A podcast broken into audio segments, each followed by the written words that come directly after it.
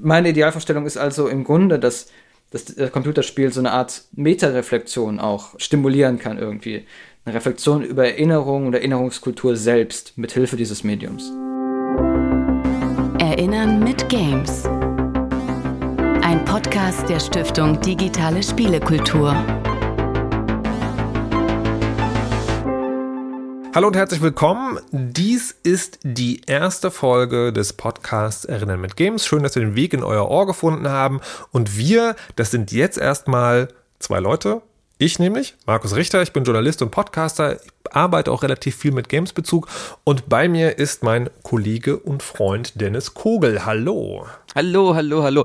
Ähm, ja, wir machen schon seit vielen Jahren Dinge zusammen in Podcasts und über Videospiele und ich äh, genau bin ebenfalls Journalist, mache Sachen über Videospiele und andere Themen und arbeite inzwischen auch selber so ein bisschen als Autor an an Spielen und das ist heute ein total schöner Moment, glaube ich, für uns. Ich glaube, ich spreche da für uns beide, weil wir eigentlich sehr geehrt sind, diesen Podcast für die Stiftung Digitale Spielekultur machen zu dürfen. Weil dieses Thema, um das es in diesem Podcast gehen wird, das ist super wichtig, finde ich, für uns als SpielerInnen in Deutschland, aber eigentlich für die gesamte Games-Kultur. Was ist denn jetzt eigentlich das Thema? Fragt ihr uns. Und es ist nicht ganz einfach zu erklären. Man kann nämlich zwei kleine Worte sagen, die aber ganz groß sind. Erinnerungskultur und Games. Aber was heißt das? Also es geht um eine erste Erklärung. Wir werden heute noch ein paar weitere hören.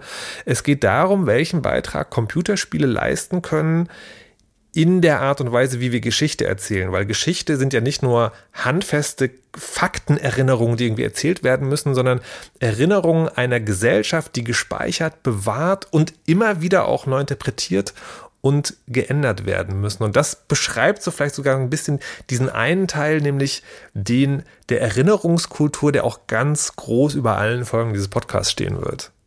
Ja, ich muss ganz ehrlich zugeben, das war so ein Begriff, über den ich im Laufe der Arbeit in diesem Podcast total viel gelernt habe, weil ich ihn vorher gar nicht so richtig kannte und erstmal gar nicht wusste, was ich damit so zusammenbringen soll. Und jetzt, nach vielen, vielen Gesprächen, ähm, ja, eine viel bessere Vorstellung habe, auch von der Bedeutung von Erinnerungskultur und jetzt umso begeisterter bin eigentlich von diesem Thema. Also dieser Podcast, der soll Erinnerungskultur und, und Videospiele zusammenbringen.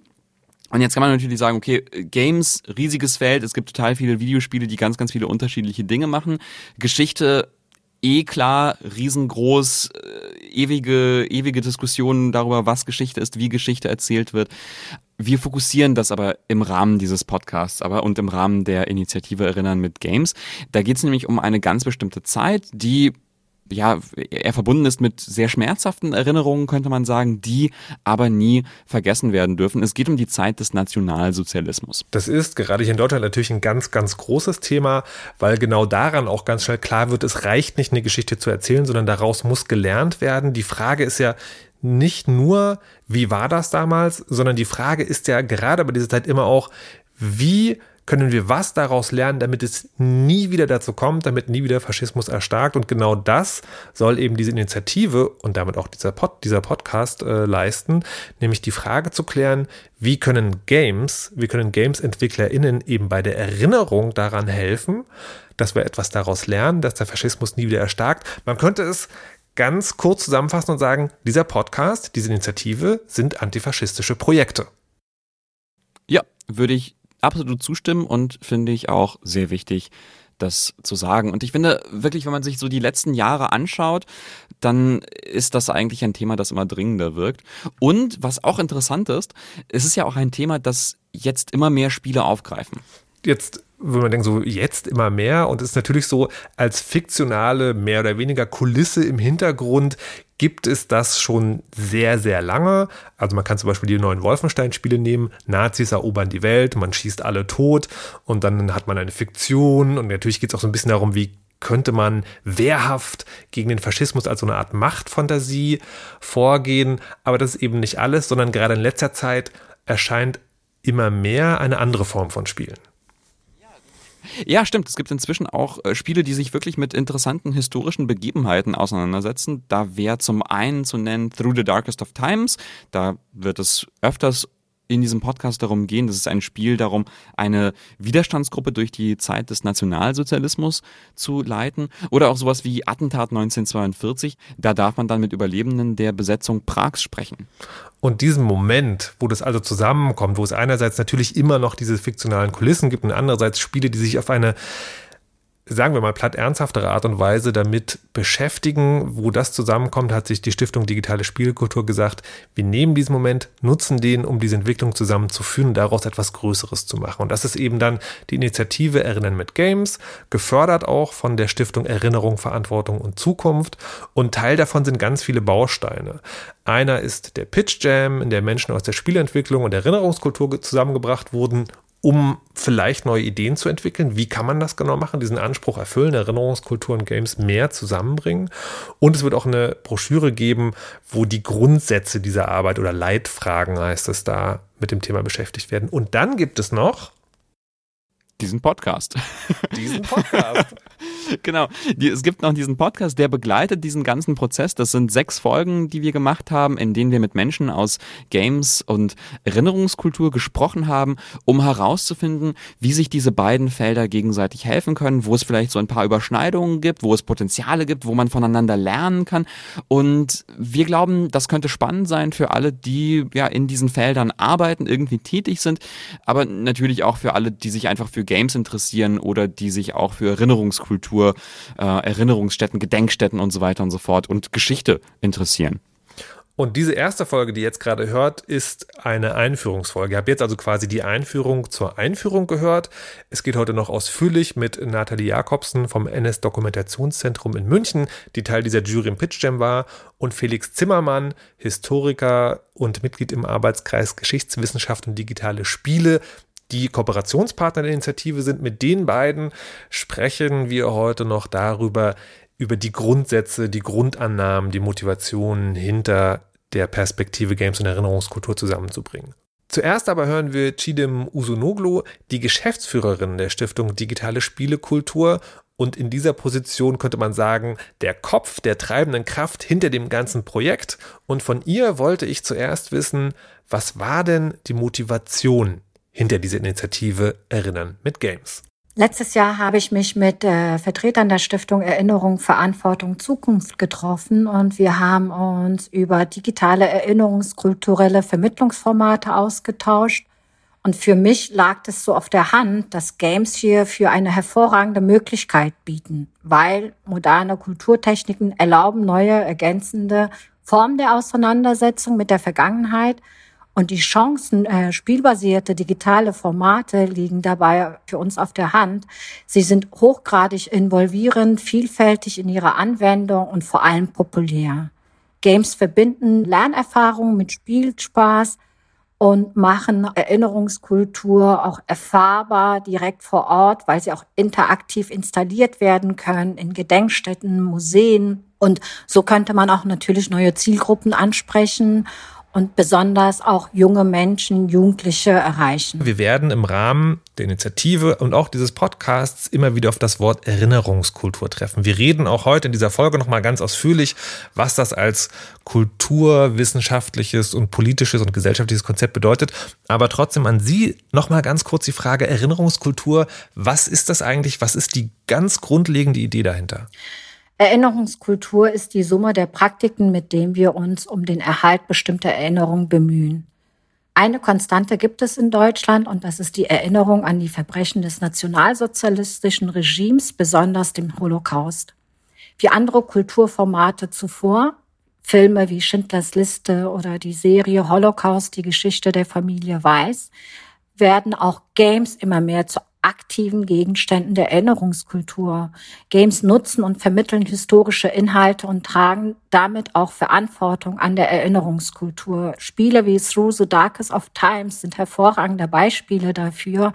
Und wir hoffen natürlich, dass es in Zukunft mehr solche äh, Spiele geben wird. Also das ideale Endergebnis ist sozusagen eine Verquickung der Erinnerungskultur mit dem Bereich Spielen und vielleicht sozusagen etwas Neues, was daran erstehen kann oder das, was es schon in Anfängen, kann man vielleicht sagen, gibt, noch weiter auszuformulieren und auch in die breite Gesellschaft zu bringen. Jetzt ist ja die Stiftung zwar die maßgebliche Kraft dahinter, aber eben nicht ganz alleine. Welche Rolle spielt denn jetzt die Stiftung und welche institutionellen, vielleicht sogar Mitstreiterinnen helfen an dieser ganzen Initiative noch mit? Da müsste ich äh, ein bisschen ausholen. Und zwar, wir haben letztes Jahr unser Projekt Pitchjam Erinnerungskultur mit Games entwickelt und seit knapp einem Jahr setzen wir das Projekt erfolgreich um. Und Ziel des Projektes ist es, unter Verwendung spielbasierter Digitalformate neue Wege der geschichtlichen Auseinandersetzung Auseinandersetzung mit der Zeit des Nationalsozialismus aufzuzeigen. Mit diesem Projekt möchten wir die vielfältigen Möglichkeiten ausloten, wie und wo interaktive digitale Medien wie Video- und Computerspiele im Rahmen der Erinnerungskultur Anwendung finden können. Natürlich steht der respektvolle und sensible Umgang mit diesem Abschnitt der deutschen Geschichte im Mittelpunkt des Projekts.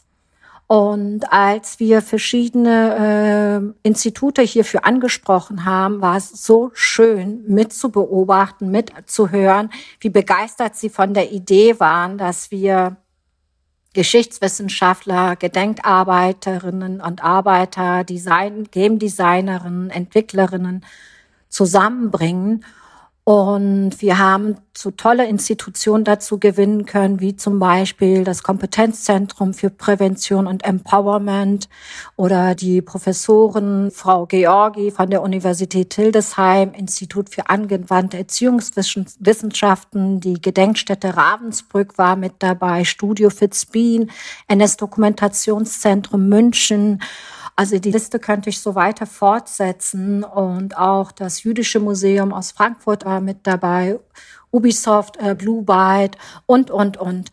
Und das war für uns sehr, sehr spannend, dass wir mit diesen Akteuren eine Jury gebildet haben und uns gemeinsam, also gemeinsam mit Games-Schaffenden, aber auch Akteuren der Erinnerungskultur uns überlegt haben, wie sollte die Auseinandersetzung erfolgen, wenn zu diesem Thema digital spielbasierte Formate entwickelt werden sollten. Das Ergebnis sind zehn Leitfragen, die wir auch in Form eines Handbuchs Anfang September veröffentlichen werden.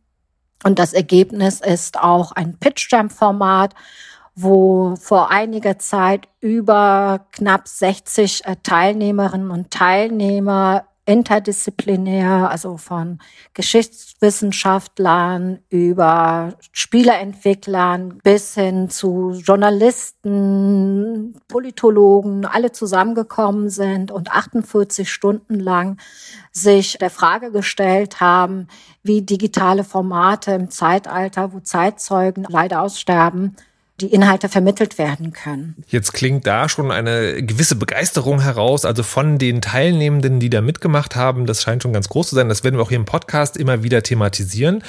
Aber ähm, für Sie persönlich, gibt es da schon etwas, wo Sie sagen, das ist eine wirklich sehr spannende Idee oder ein Gedanke oder ein Konzept, was ich gesehen habe, was man jetzt schon, wo die Initiative noch am Anfang ist, mitnehmen kann? Also was mir bei dem Pitch-Jam-Format aufgefallen ist, das waren ganz tolle Ideen. Wir haben ja im Vorfeld auch ein Barcamp gemacht, wie viel Potenzial in diese Interdisziplinarität steckt und was man alles äh, auf die Beine stellen kann, wenn man branchenübergreifend zusammenarbeitet und das Know-how beide Branchen zusammenbringt. Und das wünsche ich mir für die Zukunft viel, viel mehr weil die Ideen, die dort entstanden sind, sind grandios und die wären auch ohne diese Interdisziplinarität nicht so entstanden. Und allein diese zehn Leitfragen, das ist einmalig in Deutschland, dass sich die Protagonisten so in der Form getroffen haben und einen ganzen Tag lang sich explizit mit diesem Thema auseinandergesetzt haben und diese zehn Leitfragen entwickelt haben. Jetzt klingt daraus also nicht nur schon die Begeisterung, sondern auch der Wille, die Welt mit der Idee zu erobern. Wir sind sehr gespannt, was daraus passieren wird. Gibt es noch einen Wunsch, den Sie jetzt dem Podcast im Besonderen oder vielleicht den Hörerinnen schon mit auf den Weg geben möchten? Etwas, was man immer wieder beachten und festhalten und zwischendurch hervorziehen soll?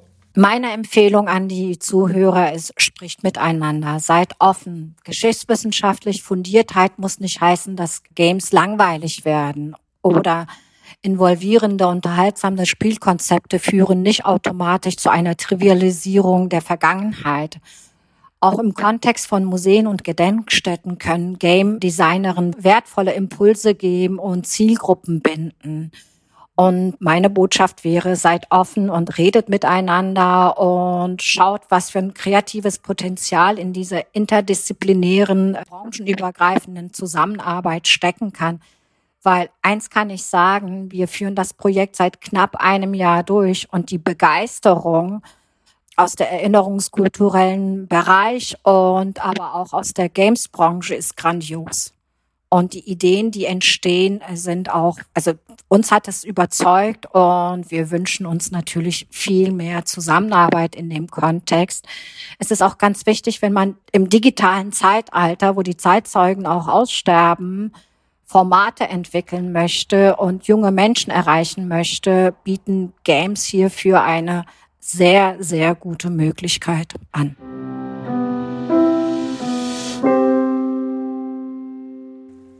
Also offen sein und miteinander reden, das wünscht sich Chidem Usunoglu. Und das Offensein, das können wir natürlich unseren HörerInnen gar nicht abnehmen, aber das Miteinander reden, das können wir zumindest äh, heute schon mal anfangen. Und das ist auch genau das, was wir heute in dieser ersten Folge des Podcasts Erinnern mit Games tun wollen. Und dazu begrüße ich recht herzlich eben zwei ExpertInnen. Zum einen ist da Nathalie Jakobson vom NS Dokumentationszentrum München. Hallo und herzlich willkommen. Hallo, ich freue mich, dass ich da bin. Und zum anderen ist da Felix Zimmermann vom Arbeitskreis Geschichtswissenschaft und digitale Spiele. Hallo und herzlich willkommen. Hallo und Dankeschön.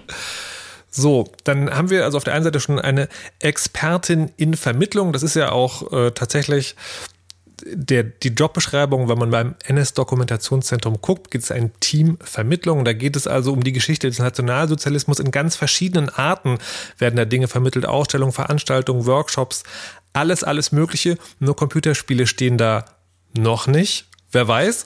Ähm, mit dir können wir also sagen, über diesen Teil der Vermittlungsarbeit ganz gut sprechen. Felix Zimmermann ähm, studiert Geschichte immer auch irgendwie schon sehr lange im Zusammenhang mit, äh, mit Computerspielen und ist eben Mitglied und Teil des Leitungsgremiums des Arbeitskreis Geschichtswissenschaft und digitale Spiele, der ein Kooperationspartner der Stiftung Digitale Spielekultur für diese ganze Initiative mit ist, während äh, Nathalie Jakobson auch in der Jury mit war von dem Pitch Jam, über den wir auch noch zu sprechen kommen. So, ich möchte aber heute unseren Hörerinnen eine, eine Einführung in dieses ganze Thema geben und werde deswegen auch ein paar Fragen stellen, die vielleicht ein bisschen niedrigschwellig sind, aber der Erklärung dienen. Jetzt ist ein Begriff, der immer wieder fällt und der hier ganz groß über allem drüber steht, eben dieses Erinnerungskultur. Und Chidem Usonoglu hat gerade schon gesagt, das ist also die Summe der Praktiken, mit denen wir uns um den Erhalt bestimmter Erinnerungen bemühen.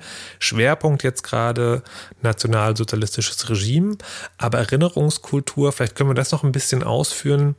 Was genau versteht man eigentlich darunter oder was beschreibt das Ganze, Nathalie? Ja, das ist natürlich ein sehr großes Feld, wo man wunderbar einen eigenen Podcast drüber machen könnte. Die, also zunächst mal ist natürlich Erinnerung immer ein lebendiger Prozess. Das muss man sich klar machen, die für jeden Einzelnen einerseits, aber eben auch gleichzeitig als Gesellschaft.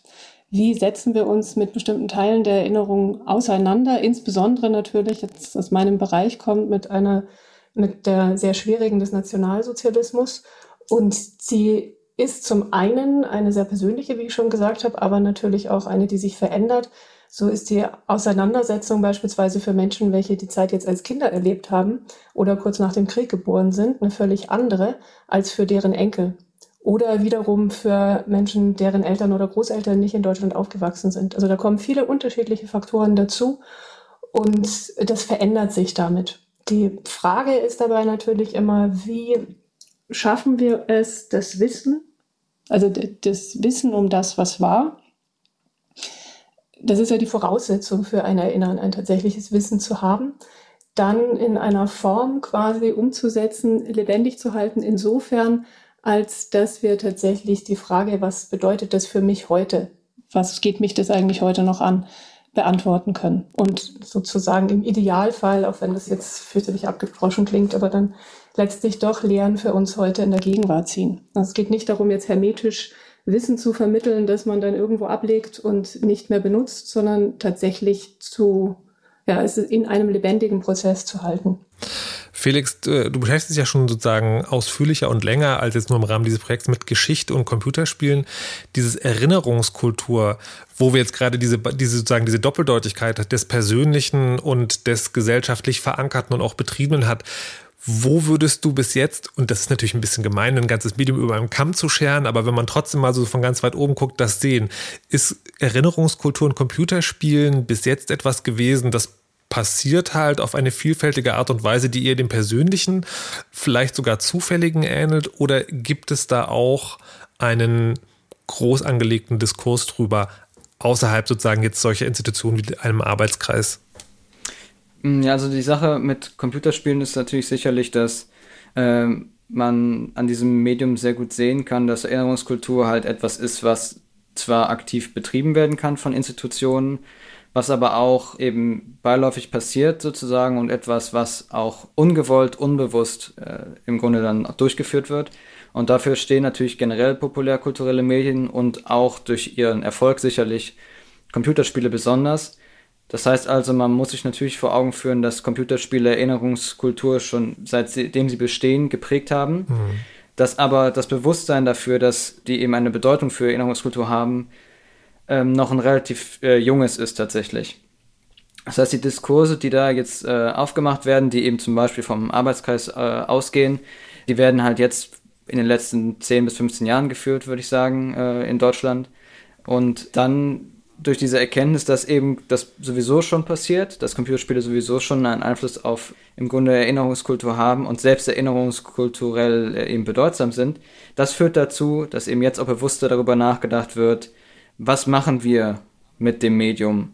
Also einmal die Spiele, die sowieso schon existieren oder die halt unabhängig von so einer erinnerungskulturellen Arbeit gemacht werden, was ist deren Einfluss? Wie lässt sich das bewerten oder, äh, oder einschätzen? Und gleichzeitig auch wir als Akteurinnen und Akteure, die eben sozusagen erinnerungskulturell äh, auch äh, Einfluss nehmen wollen, zum Beispiel äh, zum Nationalsozialismus vermitteln wollen, wie können wir das Medium nutzen? Und das würde ich sagen, ist noch eine relativ junge Diskussion. Am NS-Dokumentationszentrum, wenn da Erinnerungskultur vermittelt wird, auch das sehr pauschal gefragt, wie passiert das und was davon passiert oder könnte auch mit Games mhm. passieren? Also es passiert auf unterschiedlichste Weise. Zum einen natürlich direkt vor Ort. Menschen kommen zu uns und schauen unser Dokumentationszentrum. Per Definition sind wir kein Museum, Museum direkt, aber das Dokumentationszentrum an, setzen sich mit den Inhalten auseinander, entweder alleine oder eben in Form von interaktiven Formaten wie Rundgängen oder Seminaren, wo wir dann immer auch versuchen, das natürlich entsprechend dialogisch zu gestalten, dass wir einerseits also die Zusammenhänge, die größeren Bögen vermitteln, auch ganz, ganz bewusst ähm, versuchen vorrangig auch Strukturen, die hier zugrunde liegen, beispielsweise welche Faktoren haben dazu geführt, dass die Nationalsozialisten an die Macht gekommen sind, hier entsprechende grundlegende Strukturen versuchen zu vermitteln, wo dann auch eigene Transferleistungen geleistet werden können und das in der Diskussion. Also ganz oft haben wir es beispielsweise gerade in den letzten Jahren festgestellt, dass, also gerade in den letzten zwei Jahren, ich höre dann ganz oft, ja, aber das erinnert mich ja an, oder das ist ja wie, also diese, diese Brücke in die Gegenwart wird dadurch dann häufig selbst hergestellt.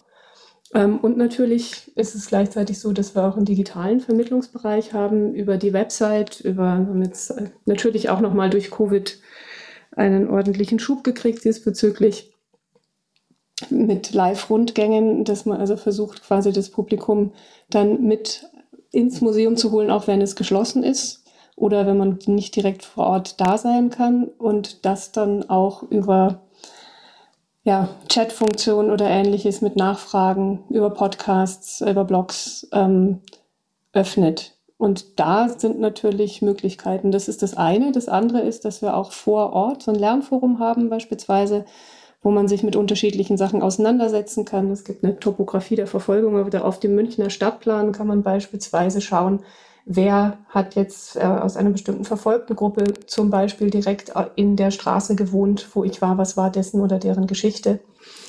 Und in diesem Zusammenhang, also gerade da in dem Lernforum oder in ähnlichen, da wäre es natürlich auch so, dass man sich überlegen könnte, wo kann man jetzt bestimmte auch Gaming-Elemente einbauen, im Idealfall dann natürlich immer in Formaten, die das dann entsprechend auch einbetten.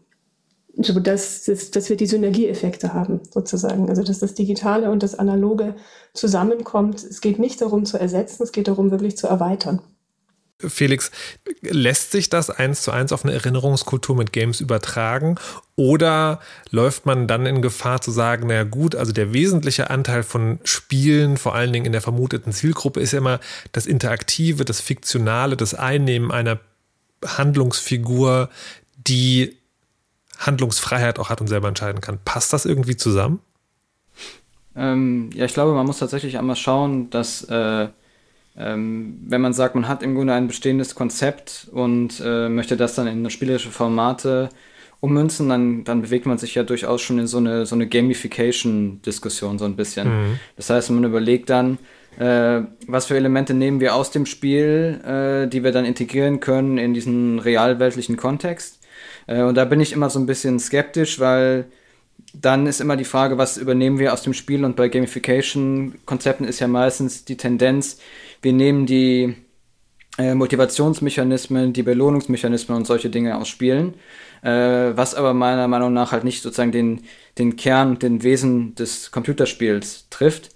Und das heißt also, äh, da müsste man einfach äh, sozusagen von der anderen Seite herangehen und das direkt. Ich ja. möchte, möchte, möchte mal kurz eine Verständnisfrage stellen. Wenn du in dem Zusammenhang von Gamification sprichst, dann meinst du sozusagen etwas, also spielmechanische Elemente in eine Bildungsarbeit übernehmen. Also sowas wie, wenn du drei Stationen in dem äh, Museum erklären kannst, dann bekommst du drei Bonuspunkte. Oder reden genau, wir jetzt schon von Inter. Sowas. Okay, genau. Okay. Genau. Genau, und wenn es dann darum geht, dass man äh, tatsächlich so interaktive Elemente und solche Dinge mit reinnimmt und verschiedene andere ähm, im Grunde äh, Wesenszüge des Computerspiels, also eben zum Beispiel auch die Funktion Avatare zu steuern oder Welten zu erkunden und so weiter und so fort, ähm, dann ist natürlich eine deutlich größere Herausforderung, das zusammenzubringen. Das ist natürlich möglich. Äh, da muss man aber, glaube ich, wirklich auch sehr, sehr grundlegend äh, äh das von Anfang an zusammendenken und sich dann überlegen, wie man tatsächlich aus einem bestimmten ähm, Szenario, was man als Basis hat und einem Vermittlungsziel, wie man daraus ein Spiel macht tatsächlich.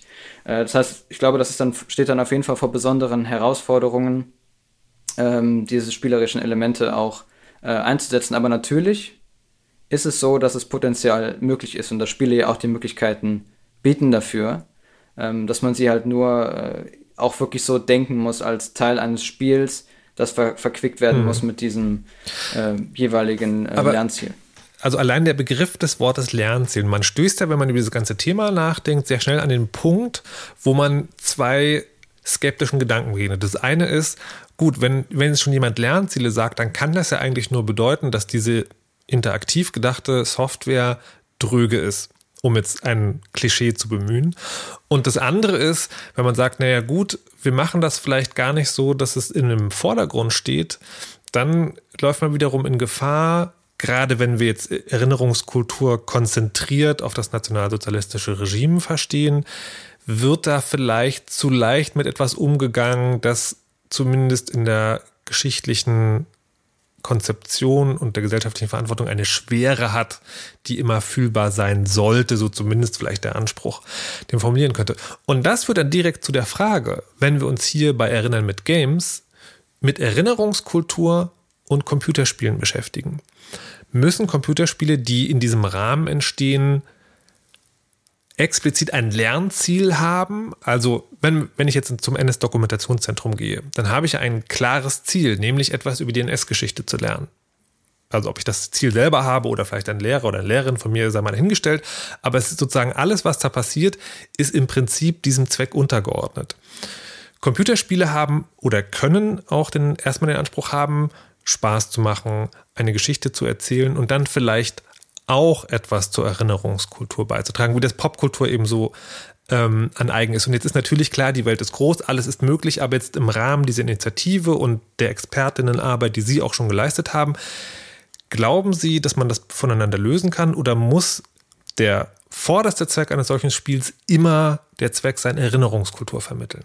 Ähm, wenn es jetzt ein Spiel ist, das sich explizit mit Erinnerungskultur auseinandersetzen möchte, dann, äh, dann ist es natürlich wichtig, dass es da auch die entsprechenden Kriterien ähm, erfüllt, sozusagen. Also Insofern, als dass man da vermeiden muss, dass es so eine Art, und ich sage es jetzt mal provokativ, ohne dass das jetzt ähm, heißt, dass es immer so wäre, ohne dass es jetzt zu einer Verharmlosung kommt.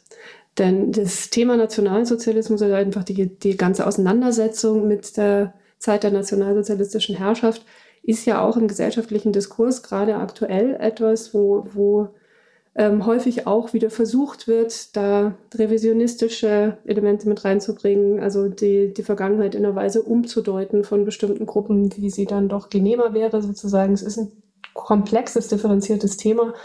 Und gerade im populistischen Bereich haben wir ja häufig die massive Tendenz, das ist ja auch eines der Erfolgsrezepte, dass man das eben so mit einfachen Botschaften, je einfacher die Botschaften, desto ähm, leichter ist es da populistisch äh, ja, Agitation zu betreiben. Und da muss man natürlich immer gucken, wäre jetzt quasi eins der Anliegen aus unserer Richtung, ähm, dass man Games dann auch so gestaltet, die sich damit auseinandersetzen, dass sie diese differenzierte Auseinandersetzung auch mit reinnehmen und es jetzt nicht ein reines Schwarz-Weiß-Denken ist, dann haben wir die Guten so und die Bösen so und dann baller ich die einen ab. Also jetzt mal ganz banal gesprochen.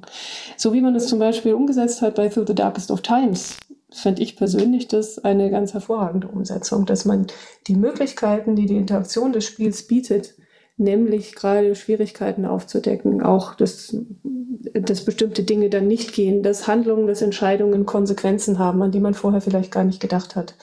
Dass Entscheidungen getroffen werden müssen plötzlich, das macht es ja auch in dem For the Darkest of Times, ähm, wo eine Uhr abläuft. Und wenn man sich nicht entscheidet, dann äh, kann man die Zeit nicht anhalten. Also solche, da, da gibt es Möglichkeiten, die man dann auch einsetzen muss. Und vielleicht ein letztes, sorry, wenn es jetzt ein größerer Einwand war, ähm, dieses, was der Felix auch gerade gesagt hat, von Anfang an das gemeinsam zu denken, ist natürlich wichtig. Es geht ja nicht, es wäre ja auch viel zu kurz gefasst und letztlich die Möglichkeiten des Mediums außer Acht gelassen, einfach nur das, was analog passiert, dann umzusetzen, sondern eben etwas Neues im Sinne der Erweiterung zu entwickeln. Ich möchte einen kurzen Einschub machen, weil nicht nur in dieser Folge, sondern wahrscheinlich in dem ganzen, in der mhm. ganzen Podcast-Staffel wird Through the Darkest of Times immer mal wieder auftauchen, weil das gerade so ein Paradebeispiel für diese Art von Spiel ist. Und ich möchte all denen, die vielleicht den Namen schon mal gehört haben oder vielleicht auch nicht mal das, aber das Spiel nicht kennen, ganz kurz erklären, was das ist.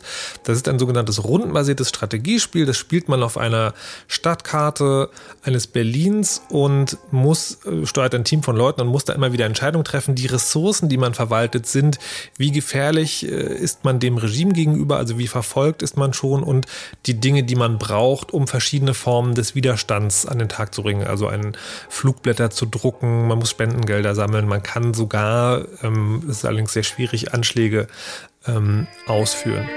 Als Adolf Hitler 1933 zum Kanzler ernannt wurde, jubelten die Massen aber wen nicht. Und das alles ist einerseits sozusagen ein rundenbasiertes Strategiespiel und andererseits eben auch eine Erzählung, wie kann man sich das Leben in einer Widerstandsgruppe vorstellen. Das basiert auf historischen Ereignissen, ist aber fiktionalisiert und man kann nichts machen, also man kann ein bisschen was machen, aber man kann nicht den Lauf der Geschichte ändern. Also man kann nicht Adolf Hitler umbringen, ähm, sondern das passiert alles so, wie es auch in echt passiert ist.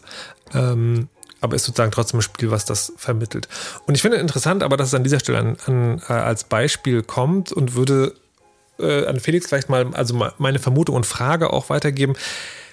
Das ist jetzt als gutes Beispiel genannt worden, aber man kann, man könnte auch sagen, gerade so The Darkest of Times ist ein Spiel, das lässt sich ähm, als Min-Max-Strategie, also wirklich aus einem rein strategischen Gesichtspunkt kann man das spielen. Man kann jede Entscheidung darüber treffen, wie würde das meiner Widerstandsgruppe spielmechanisch am weitesten nach vorne treffen. Das heißt, man kann, wenn man will, das Spiel macht es einem nicht aber es geht, wenn man will, ähm, kann man das Spiel einfach, einfach so spielen. Ich mangels einer besseren Formulierung sage ich jetzt. Und daraufhin bezog sich meine Frage auch ein bisschen, sollten also Spiele das immer in den Vordergrund wickeln, äh, in den Vordergrund stellen, wenn es um Erinnerungskultur geht, oder ist es quasi auch erlaubt, dass es einfach nur ein Spiel sein kann? und man im Prinzip auf die SpielerInnen angewiesen ist, die sich mit so einem Thema auch beschäftigen wollen müssen. Ja, also erstmal natürlich, äh, wenn man die, die, äh, die Frage in den Raum stellt, was erlaubt ist, ist es natürlich erstmal so, dass ja sehr vieles erlaubt ist, was nicht strafrechtlich problematisch ist und dass wir hier natürlich am Anfang stehen und deswegen noch nicht ganz klar ist, was möglich ist. Und dass solche Spiele dann eben wie Studio Darkest of Times ähm, eben da einen Schritt machen und äh, schon mal Anregungen geben, was möglich ist. Äh, deswegen sind diese Spiele ja auch genauso wichtig. Und es ist natürlich auch so, dass bei Through the Darkest of Times ähm, äh, da ja spielerische Elemente auch äh, klar und deutlich äh, im Hintergrund arbeiten, eben dieses äh, rundenbasierte Strategiespiel. Und dass man das, wie man das bei ja, sehr vielen Computerspielern machen kann, äh, optimieren kann. Und äh, es ist natürlich jedes Mal die Frage, bei jedem Spiel, was man jetzt auch in diesem Kontext entwickeln möchte, ähm, ist die Frage, in was für einem Verhältnis eben äh, Gameplay und die Narration äh, zueinander stehen. Und ähm, the Darks of Times hat da jetzt im Grunde in diese Richtung einen Versuch gemacht und hat es meiner Meinung nach schon auch geschafft, dass äh, zwar äh, das Gameplay eben nicht äh, jetzt irgendwie tröge langweilig ist, ähm, und äh, dass man natürlich trotzdem diese Optimierungsmöglichkeiten hat und das tatsächlich auch klassisch spielen kann. Trotzdem ist es natürlich so, dass wenn jedes Mal diese Verhandlung stattfindet, man sich darüber Gedanken machen muss, was möglich ist im spielerischen Kontext. Und bei Through the Darks of Times, ähm, das wurde ja gerade auch schon erwähnt, ist es ja so, dass man zum Beispiel nicht den Lauf der Geschichte verändern kann. Das wäre ja so ein klassisches Element, wo man sich eben bei der Spielerstellung Gedanken machen muss, was kann man machen und was kann man nicht machen. Und ich denke, es ist wichtig bei Spielen äh, eben nicht das Gefühl zu vermitteln, wenn wir wollen, dass diese Spiele auch eine, eine gewisse Zielgruppe erreichen, nicht das Gefühl zu vermitteln. Man wäre sehr stark eingezwängt in dem, was möglich ist und hätte keine andere Wahl, als auf diese sehr klare, vorgegebene, äh, im Grunde diesen Lerninhalt äh, nur abzuarbeiten. Ich glaube, das ist äh, auf jeden Fall eine Sache, die man da in den Blick nehmen muss. Gleichzeitig muss man dann aber jetzt mal auch schauen, wann geht man einen Schritt zu weit, wann ist es, wann gibt einem das Spiel zum Beispiel die Möglichkeit, eben zum Beispiel so revisionistische Geschichtsbilder nachzuspielen. Wann gibt einem das Spiel die Möglichkeit, dann äh, zum Beispiel eine Täterrolle einzunehmen? Wann ist das sinnvoll, wann ist das nicht sinnvoll? Also, das heißt, man kann dafür keine Pauschalrezepte äh, formulieren, vor allem auch, weil wir noch so weit am Anfang stehen, sondern es ist jedes Mal eben eine Verhandlung zwischen dem Gameplay und der Narration. Darum ist es so wichtig, eben, dass es im, quasi im Austausch, zum einen im Austausch entsteht und auch eingebettet ist quasi in eine Vermittlung. Genau, über den Austausch bei der Entstehung will ich gleich nochmal ausführlicher reden. Jetzt nochmal kurz eine Nachfrage zu dem Austausch bei der Vermittlung.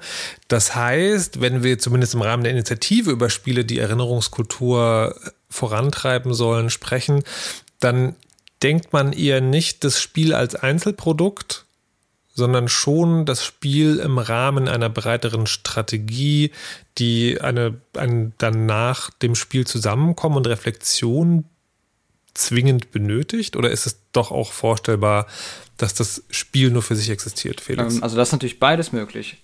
Und auch das ist wieder so eine, so eine Situation, in der wir uns eben befinden, in der man auch beides ausprobieren muss. Es ist ja so, dass auch Spiele, die überhaupt gar nicht für so einen erinnerungskulturellen Kontext entwickelt wurden, auch schon beispielsweise in Geschichtsunterricht, aber eben auch in anderen Vermittlungskontexten eingesetzt werden. Das heißt, man kann natürlich auch zu Spielen, die sozusagen eher klassisch dem der Idee eines Spiels entsprechen und nicht so ein deutliches Lernziel haben. Mit denen kann man natürlich auch arbeiten. Man kann auch dafür Material entwickeln und man kann auch dafür Vermittlungskonzepte entwickeln. Das ist natürlich eine Möglichkeit. Und gleichzeitig kann man es aber auch anders denken. Aber das ist dann eine ganz andere Herangehensweise an ein Spiel. Da muss man sich auch, das muss man von vornherein mitdenken, denn das ist was ganz anderes, wenn man sagt, ich entwickle ein Spiel, was nur in einem bestimmten Vermittlungskontext auch eingesetzt werden soll, wo eine Kontextualisierung sozusagen zwangsläufig notwendig ist. Dann ist es wieder was ganz anderes und dann muss man auch das Spiel anders entwickeln.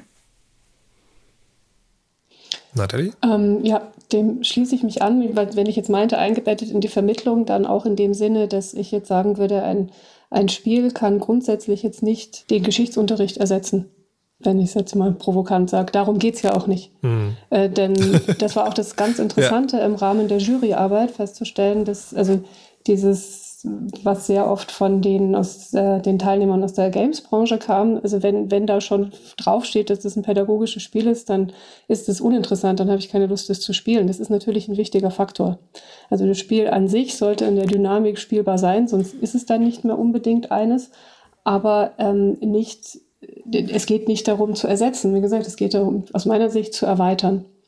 Und einbetten heißt auch natürlich mhm. in der Vermittlungsarbeit äh, thematisieren wir die Sachen. Wir fragen nach den Bildern im Kopf welche Filme haben die äh, Leute gesehen, was sind also Vorstellungen, die da mitgetragen werden und die dann eben wieder entsprechend in Dialog einzuordnen und dann selber weiterzudenken. Das ist ja das Wichtige daran. Es schwingt indirekt, implizit die ganze Zeit schon sagen, eine Zielstellung mit für die Spiele im, im Rahmen von Erinnern mit Games oder für Spiele, die Erinnerungskultur machen. Könnt ihr das nochmal ganz explizit machen? Was genau versprecht ihr euch von dieser Synergie von Erinnerungskulturexpertinnen und SpielemacherInnen, die, die Spiele zu machen? Was, was haben die für, wie verändern die unsere Gesellschaft? Wie verändern die Erinnerungskultur? Was ist die Idealvorstellung sozusagen? Was ist der Wunsch, was da passiert? Jetzt äh, für mich persönlich wäre wichtig, dass äh, digitale Spiele, weil sie ja äh, eben die Möglichkeit geben, im Grunde interaktive Elemente einzubauen, auch verschiedene Handlungsweisen und sowas auszuprobieren, äh, auch mal den einen Weg zu gehen, dann mal einen anderen Weg zu gehen, ja, also verschiedene Entscheidungen zu treffen, dass diese Spiele selbst über Erinnerungen auch äh, die Möglichkeit eröffnen, über Erinnerungen zu reflektieren. Also das halte ich für eine große Möglichkeit, die Spiele im Grunde haben. Ähm, du kannst eben in, diesem, in diesen Spielen ja sehr viele Elemente einbauen, du kannst Quellenmaterial einbauen, du kannst aber auch äh, sozusagen virtuell Dinge rekonstruieren und so weiter und so fort. Und ich finde, dass man dann sehr gut in diesen Spielen verhandeln kann, dass Erinnerung selbst etwas ist, eben was konstruiert wird, dass Geschichte selbst auch etwas ist, was im Grunde nicht einfach so besteht, sondern auch im Grunde Narration ist, auf die wir uns auch geeinigt haben und die äh, eben auch auf Forschung basiert. Und dass also das immer auch eine Arbeit ist und dass es unterschiedliche Erinnerungskulturen gibt und dass äh, Erinnerung sich sehr stark unterscheiden kann. Und dass man das dann eben, ich glaube, das kann das äh, digitale Spiel, das Computerspiel besser als viele andere Medien, dass man das sehr fokussiert an einem Ort zusammenbringen kann, sehr gut zeigen kann, wie verschiedene Erinnerungen aufeinandertreffen, verschiedene Persönlichkeiten, Lebensschicksale und so weiter und so fort. Und das, also, meine Idealvorstellung ist also im Grunde, dass, dass das Computerspiel so eine Art ähm, Metareflexion auch äh, stimulieren kann, mhm. irgendwie. Eine Reflexion über Erinnerung oder Erinnerungskultur selbst mit Hilfe dieses Mediums. Also dass nicht, also dass die Geschichte, die wir uns selbst erzählen wird, verstanden wird als nichts Festes, sondern auch etwas, was sich immer wieder ändert. Und sozusagen noch obendrauf zu dem, dass noch eine in der speziellen Ausprägung immer sozusagen eine ganz konkrete Geschichte erzählt wird. Nathalie, wie ist es bei dir? Ja, also zum einen kann ich mich Felix anschließen, dass die, die Auseinandersetzung oder die, die Reflexion über Erinnerungskultur an sich und die verschiedenen Formen, da bietet es auch große Möglichkeiten. Und natürlich, ähm, es holt auch einen Teil, der mittlerweile einfach ein großer Teil des täglichen Lebens, nicht nur bei Jugendlichen, aber natürlich auch stark da geworden ist. Es kann abholen im lebensweltlichen Kontext. Also Games sind Teil des, des Aufwachsens heute und damit natürlich auch ein Medium, wo es sinnvoll und spannend ist, sich auch damit auseinanderzusetzen, so es dann eben unter bestimmten Voraussetzungen passiert. Was man, das jetzt so abschließend zu sagen, ist natürlich insofern schwierig, weil, wie Felix ja auch schon meinte, wir stehen am Anfang und es steht gerade am Anfang dieser Entwicklung und die Möglichkeiten müssen erstmal ausgelotet werden, beziehungsweise welche weiteren Möglichkeiten sich da noch erschließen, je näher man da in eine Zusammenarbeit kommt, das würde ich jetzt mal sagen, haben wir noch gar nicht in Gänze ähm, ausprobiert und insofern kann man es noch nicht abschließend sagen. Dann können wir vielleicht eben mal genau über diese Arbeit sprechen, die jetzt gerade stattfindet, weil ein ganz großer Punkt dieser Initiative ist es ja, Expertinnen zusammenzubringen und zwar von verschiedenen Disziplinen. Also Interdisziplinarität ist auch ein Wort, das sozusagen sehr oft fällt. Und das ist ja im Rahmen dieses Pitch Jams, also einer Veranstaltung, wo eben Expertinnen aus dem Erinnerungskulturkontext und SpielemacherInnen zusammengekommen sind, um Spielkonzepte zu erarbeiten, eben genau versucht worden ist mal die erste Frage. Ich sage jetzt immer Erinnerungskulturexpertinnen und wenn man dann, wenn ich versuche genau zu fassen, wird schon ein bisschen schwammig. Deswegen an euch nicht so sagen, was versteht ihr darunter, sondern an der Entwicklung solcher Spiele, welche Disziplinen sollten da idealerweise beteiligt sein und warum?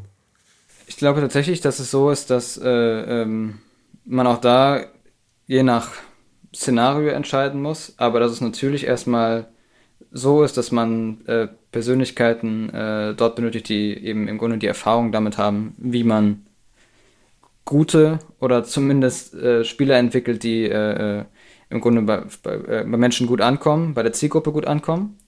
Äh, das ist natürlich die eine Sache. Dann ist es, glaube ich, auch sehr sinnvoll, und das ist ja auch die Zusammensetzung, die es jetzt eben gibt bei diesem Projekt, Leute zu haben, die sich einmal mit, die, mit dieser Schnittstelle auseinandersetzen, die also sich schon überlegt haben, äh, was bedeutet Erinnerungskultur für, äh, für Games und wie kommt das zusammen.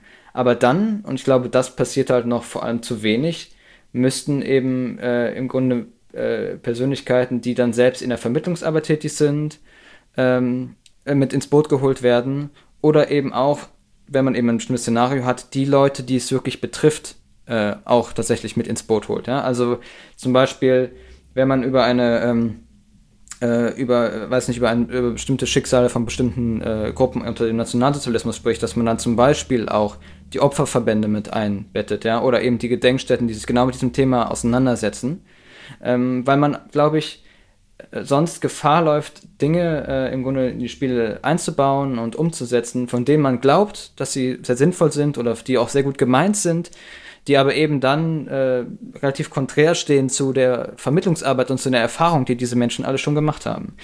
Und ähm, dann ist es, glaube ich, sehr, sehr notwendig und dringend notwendig, äh, sich auch mal dann so wie so ein Re Reality-Check zu holen von den Personen, die das schon seit Jahren machen und mal abzugleichen, okay, was ist da jetzt wirklich sinnvoll, was sollte ich nicht machen, ähm, und äh, was hat sich zum Beispiel auch bewährt? Auch solche Sachen äh, können ja vor allem die Menschen beantworten, die die Vermittlung schon so lange betreiben.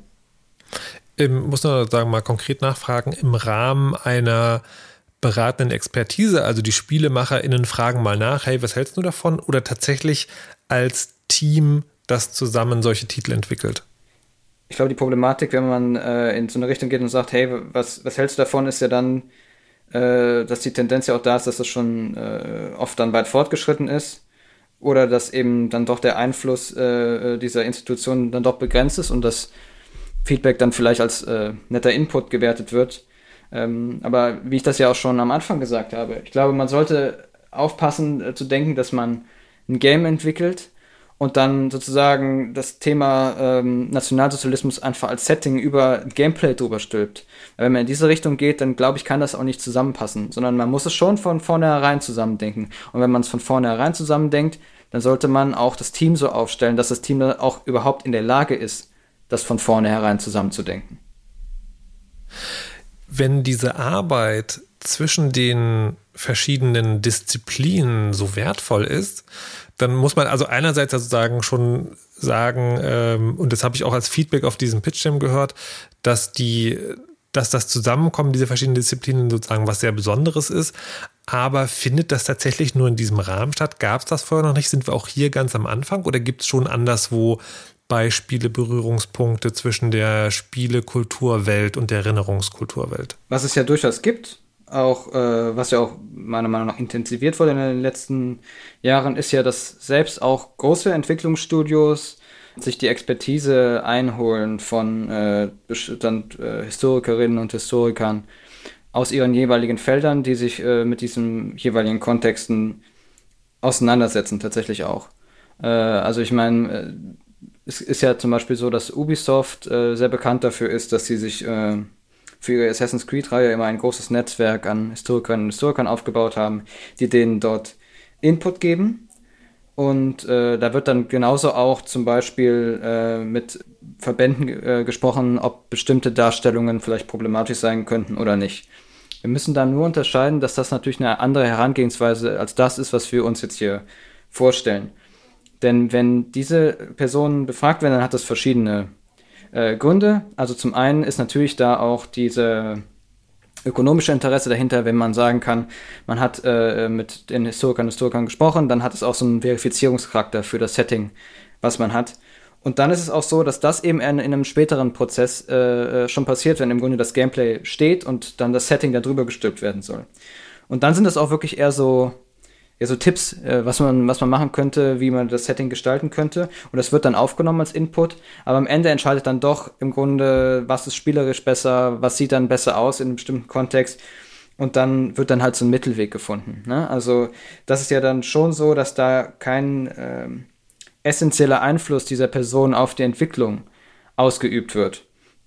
Das heißt also, was wir hier haben, ist im Grunde das, was ich eben gesagt habe. Wir haben einen Kontakt mit den äh, Institutionen, äh, mit den Historikern und Historikern in einem eher fortgeschrittenen Stadium, äh, mehr so als externe Berater, die auch mal Input im Grunde äh, geben, aber die eben nicht von vornherein sozusagen auch an, den, an der grundlegenden Idee des Spiels beteiligt sind.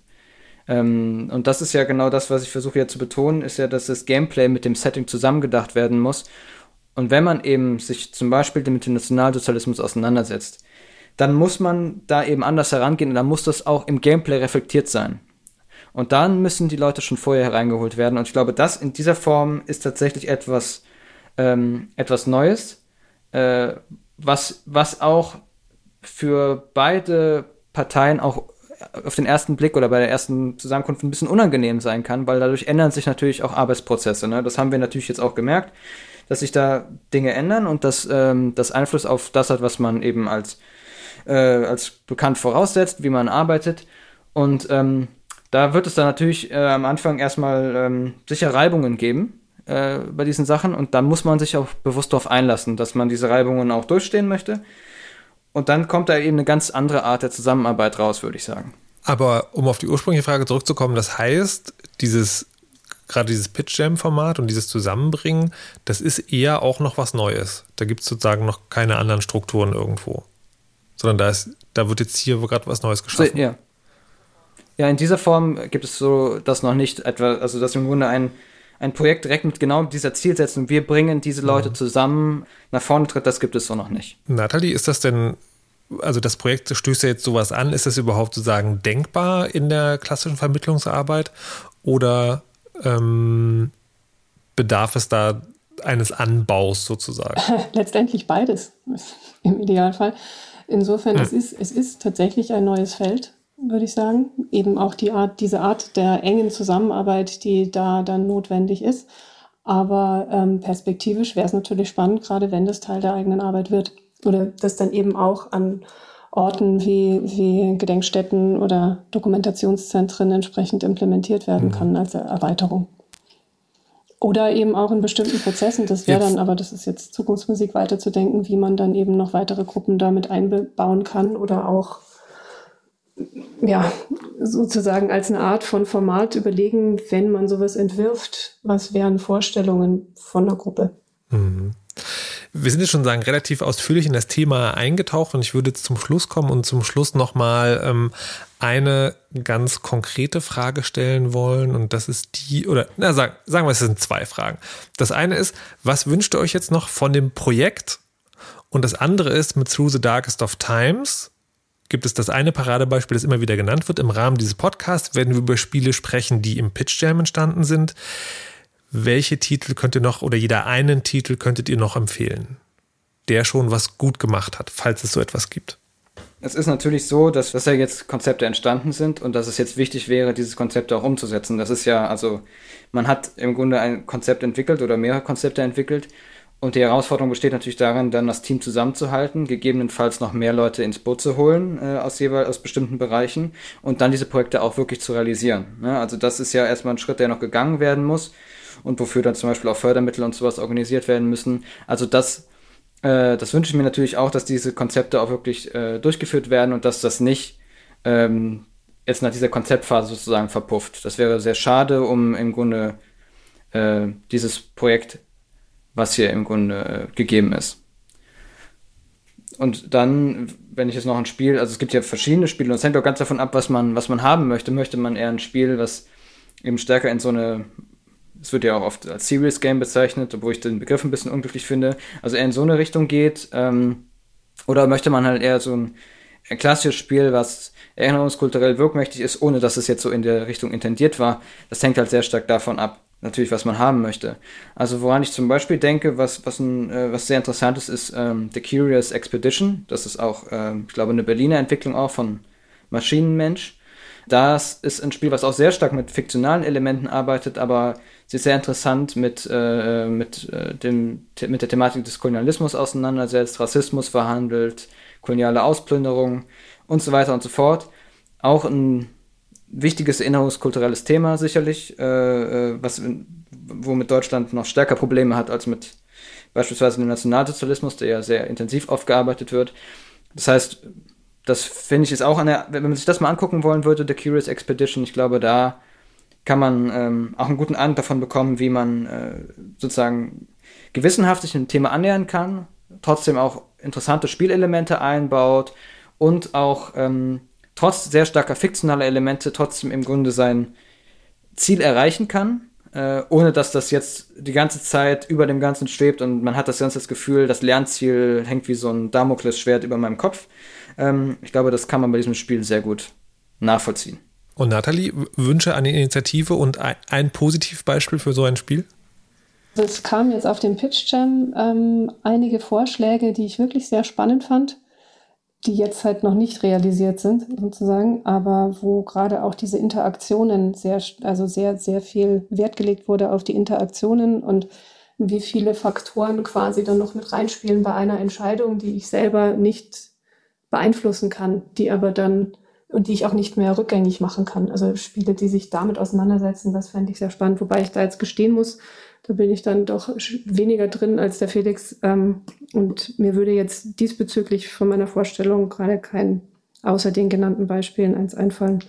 Entsprechend aber tatsächlich mein Wunsch in Bezug auf das Projekt, dass es dass hier eben, dass es weitergeht tatsächlich, denn ähm, es waren einige sehr gute Vorschläge, die da kamen und wenn die entsprechend dann weiter gedacht werden, das, das wäre echt wünschenswert gerade insbesondere auf, in Bezug auf diese Zusammenarbeit, dass es ja quasi nicht nur so in Anführungszeichen um den letztendlichen Zweck geht und da die Kriterien angesetzt werden, die Kernaussagen auch der Erinnerungskultur, sondern auch die einzelnen Mittel auf dem Weg, die dazu benutzt werden, im Kontext der Game-Erstellung kritisch durchleuchtet werden.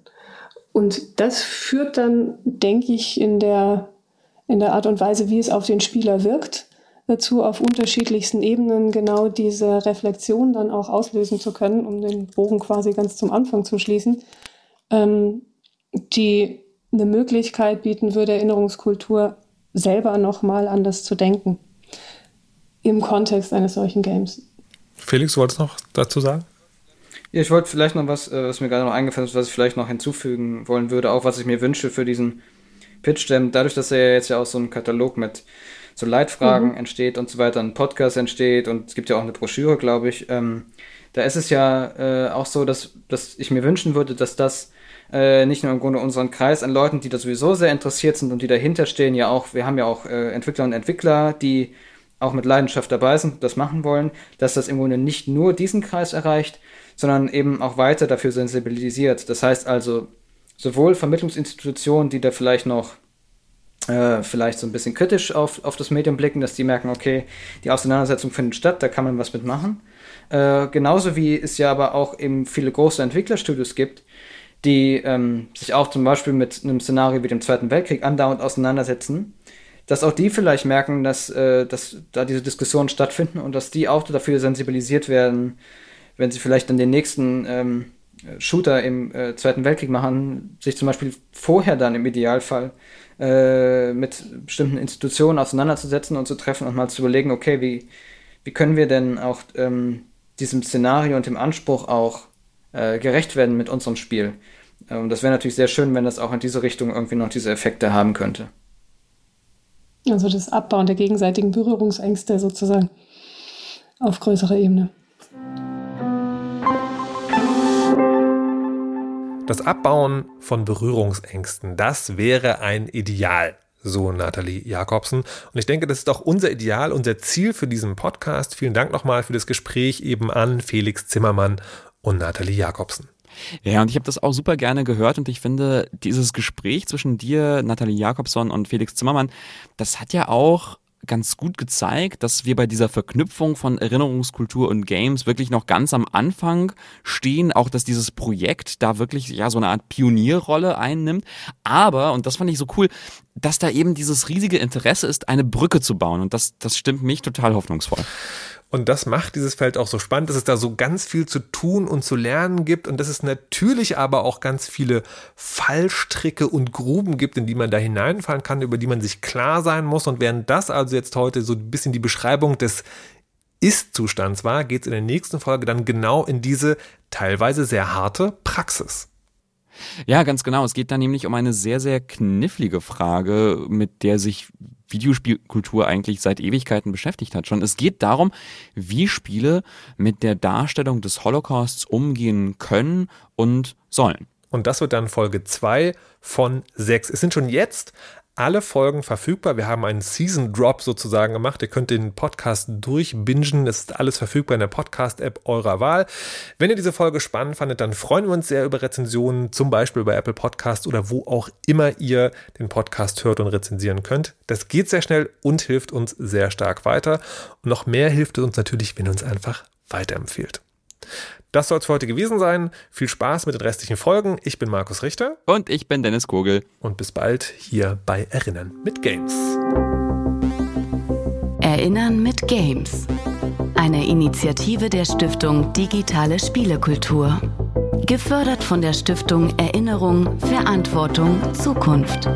Alle Links und Informationen zum Thema unter stiftung-digitale-spielekultur.de.